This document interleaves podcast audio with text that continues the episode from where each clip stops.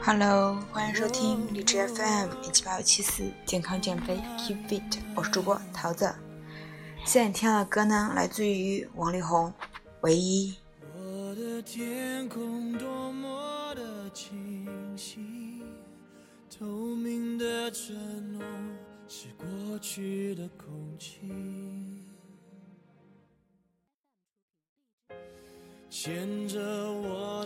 本期节目呢，桃子想跟大家聊一聊仪式感对于生活的影响。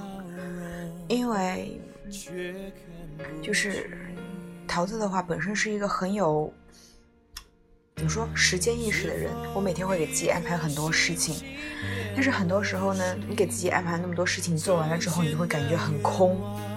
那么空的原因在哪里呢？就是你把很多事做得太快了，你并没有细细的领会其中。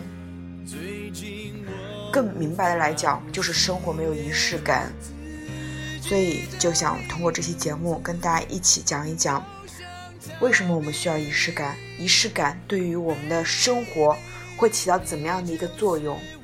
嗯。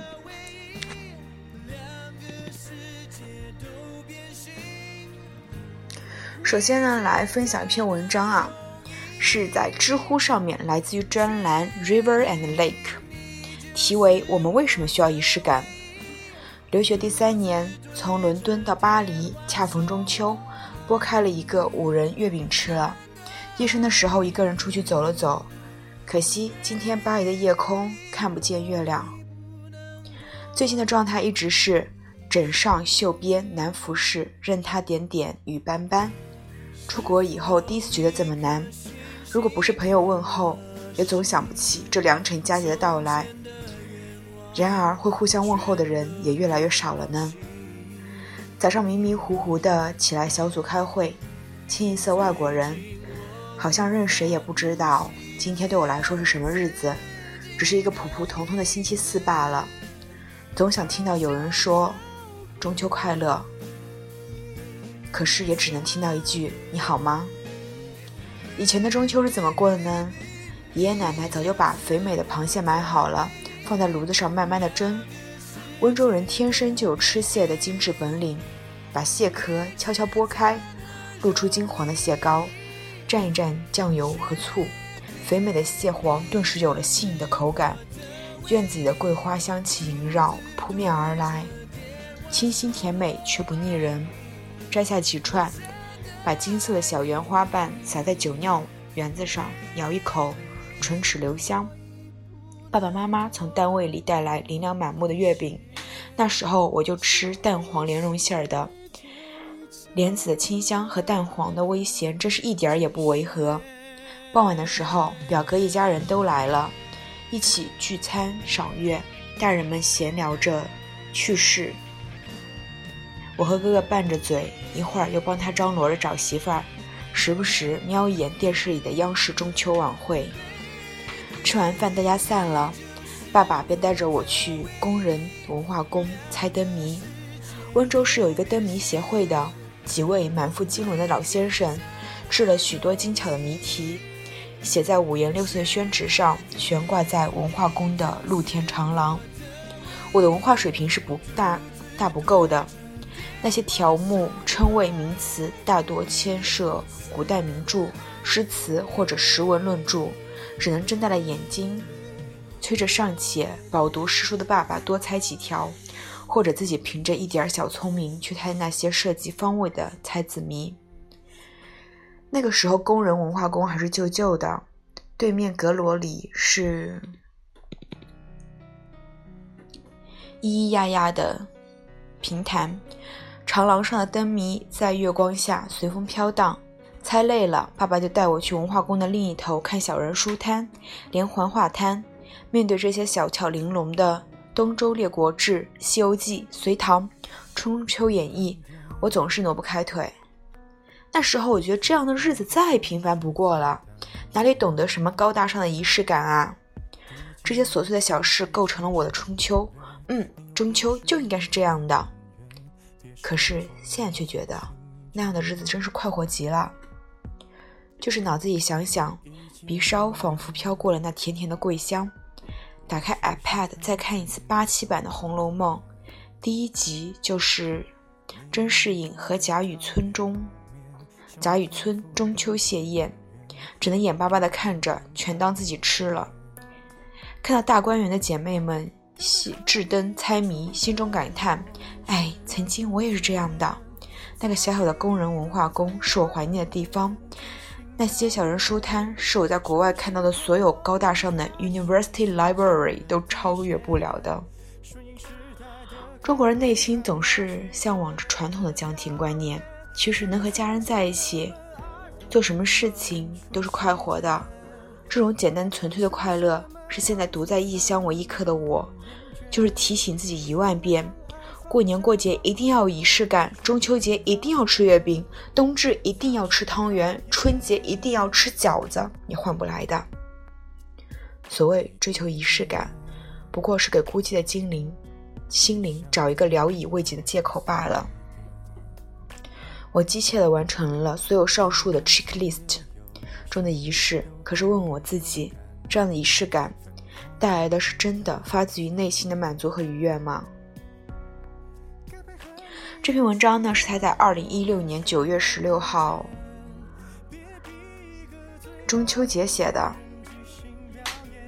我们可以就是通过这篇文章了解到呢，作者是在巴黎，应该是工作这个样子。然后独在异乡为异客嘛，仪式感也只能通过在不同的节日做不同的传统的那些。流传下来应该做的事情来完成，但是我想说，我想说仪式感呢不是这个样子的。就比如说，你吃饭就要坐在桌子上，你睡觉就应该在床上，你写字就应该在书桌上这个样子，而不能一次去完成很多事。因为，嗯，怎么说呢？当我没有那么做的时候，我会觉得很空、很虚。当事情做完的时候。又会觉得有大把的时间，不知道做什么。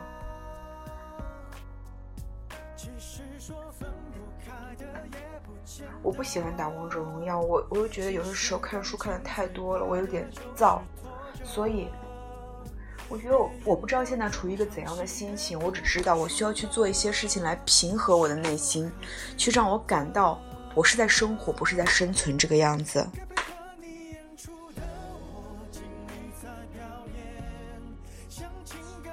知乎上的问题有一个叫做“为什么有些人需要仪式感”，林不然的回答是：大学里选了一门叫存在主义的公选课，老师讲了那么多个理论，我到现在还记得。大意是世界是无序的、混乱的、无规则的。他举了个例子，所以一个人一辈子做尽好事，但最后死于非命也是正常的，因为从来没有善有善报、恶有恶报。世界在本质上从来不跟你讲道理。从此我就觉得，人生在世就像在一条漫长的暗黑河流里漂泊，不知为何，也不知道什么时候就会站上暗流，被一卷而走。所谓仪式感，大概就是人，甚至于人类，与这些和尚建造的点点烁烁的小灯塔吧。靠这些灯塔，我们才能标定我们的存在。虽然说不知道什么时候来一阵风，就能把这些灯塔全部熄灭。这些灯塔说穿了也是毫无意义，但我们还在创造，为每一个普通的日子和动作标定它背后的精神内涵。这就是人类极为卑微又很感人的地方吧。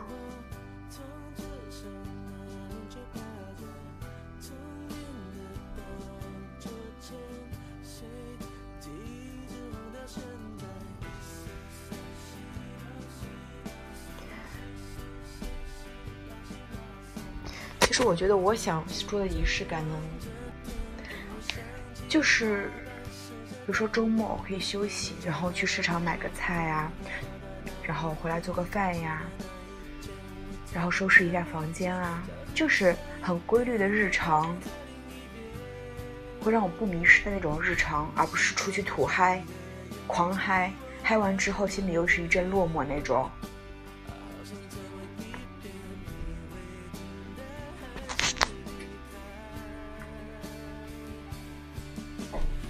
又或是回家之后就应该换上睡衣，不应该穿上外面的衣服，因为在家本身就是一个很温馨、很暖暖的地方。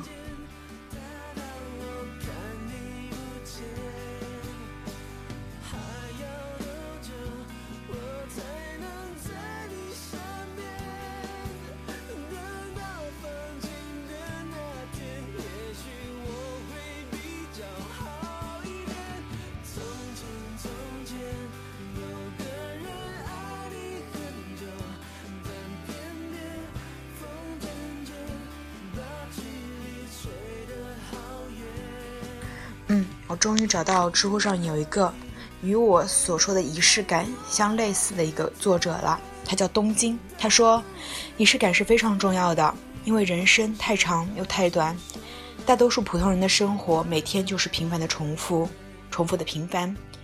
当你回回回回往过去，回首过去，你会发现，没有留下照片和文字记载的东西，很容易被遗忘。那么我现在旅行的话，我会去出游记和他的视频。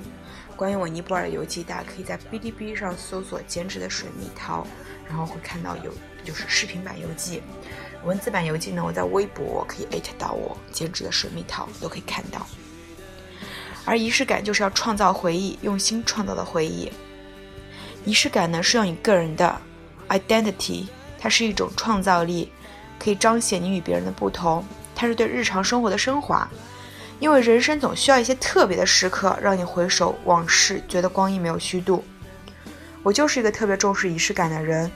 虽然从2013到2017年4月，我在北京住的地方条件有限，都是在书桌和茶几上吃饭，但也不耽误我追求仪式感。他放出一张图，就是在餐桌上需要有很好的摆盘，然后有酒有菜。爱情的信物也很有仪式感，比如说我喜欢写个扇子，烤鸡也可以是一种仪式感，上面有很多配菜，而不是直接去买一个外卖。化个妆，跟朋友吃个饭，看个演出，也是一种仪式感，而不是兴冲冲的随便穿着什么就去了。仪式感让人觉得生活充满惊喜，也会为你为你的装逼提供资本。所以，为什么女人浪漫，女生？女生恋爱都期望浪浪漫，结婚都希望有一个盛大的婚礼，那是为了在日后鸡毛蒜皮、柴米油盐一眼看到头的生活中。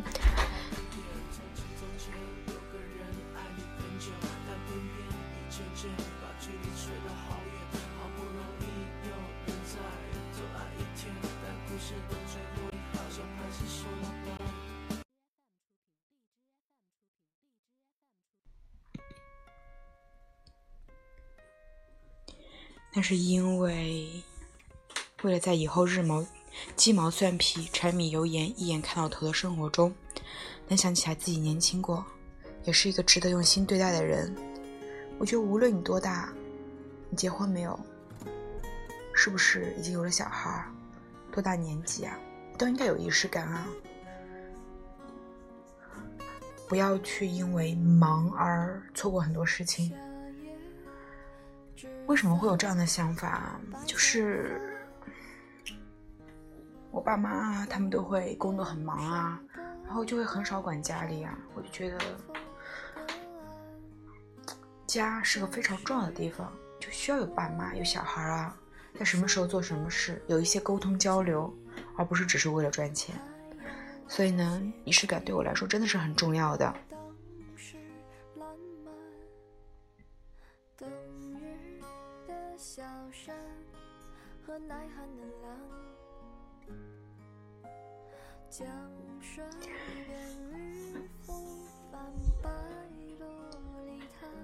知乎上还有个回答，是大鹏回答的。他说：“仪式感可以让你更快的回忆起某种感觉，以便更快的进入到某种状态。”爱人做的一手好菜。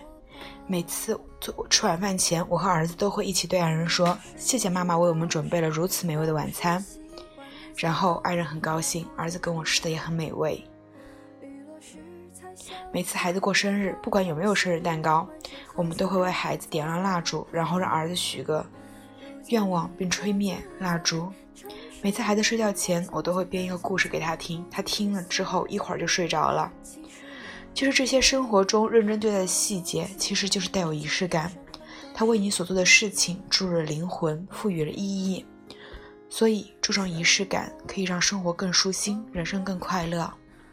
特别是一生一年之中那几个特殊的节日，更要用心对待那几天那几天的一天，抵得上别的日子的很多天。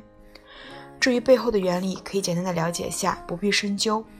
学过记忆宫殿的人都知道，当你在脑海里形成清晰而长久的记忆宫殿之后，宫殿的物品或房间内无序性或结构性可以自然传递到记忆时无逻辑联系的那些要素之间，从而加深记忆的效果。而仪式感也有类似的效果，仪式的流程、视觉、听觉、触觉都能将过往的感受调出来。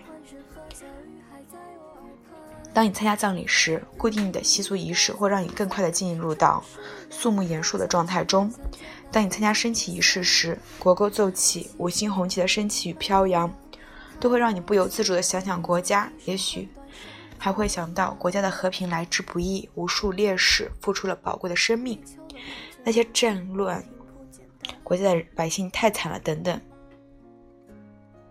前面描述性的说了很多原理，而更深层次的原理其实就是心苗。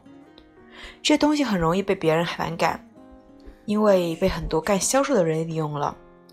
心苗呢，就是一种能勾起回忆，继而引发我们情绪的外界刺激。它对我们来说，就像是一个控制情绪的按钮，是一种重复性与潜意识层的连接，是一种快速有效的改变内心状态的行为技术。在生活当中，我们可以设定很多很多的新苗，只要你喜欢什么场景、什么感觉，你就可以把那种场景下的心情记录下来，做个标记。在你需要提取的时候，那个新苗就会被你提取出来。当快乐的新苗表存多了，你就会被感到无比的幸福。同时，你也可以善意的为别人种下一些新苗，让别人感到和你在一起，满满的都是开心的回忆。或者在别人不开心时，打开心苗的开关来影响别人的心情。现在明白了心苗的形成与作用后，我们可以利用它来稳定和激发自己的情绪。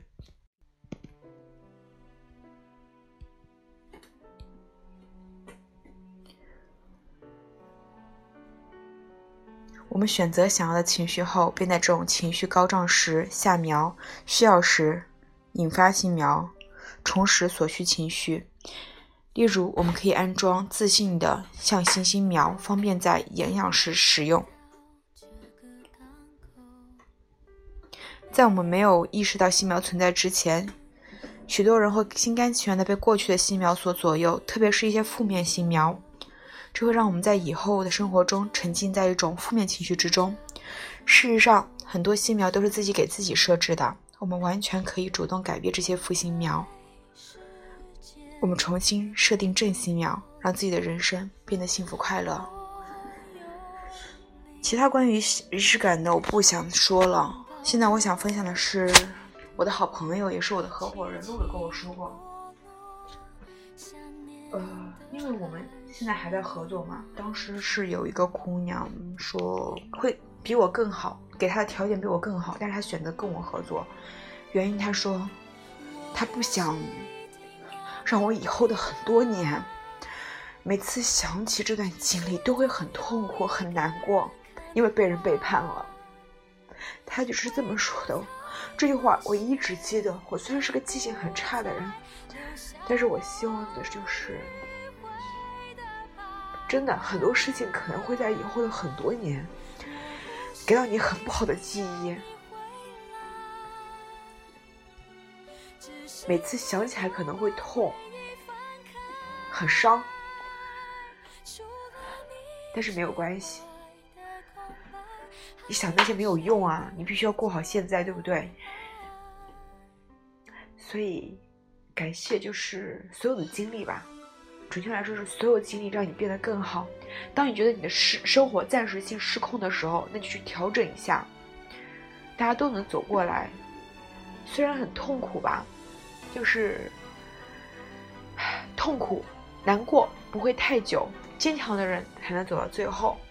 嗯，我要给我的生活增加点仪式感了。嗯，有任何问题呢，可以在微博上艾特到我，精致的水蜜桃，也可以在评论区给我留言。那么这一节目就是这样啦，拜拜。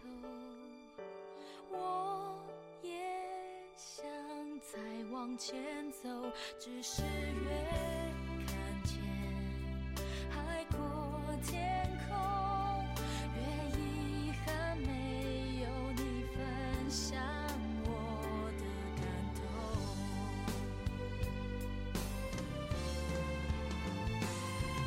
我不是